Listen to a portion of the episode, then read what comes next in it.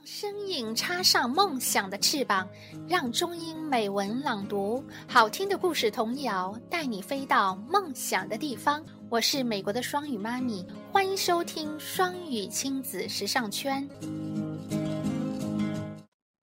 每日朗读，二零一五年十二月五日。In 1969, the United States of America sent three men to the moon. Their spacecraft was called Apollo 11, and their leader was a man called Neil Armstrong. Neil's dream had always been to go to the moon. This is the story of how he got there. As a boy, Neil Armstrong was mad about planes.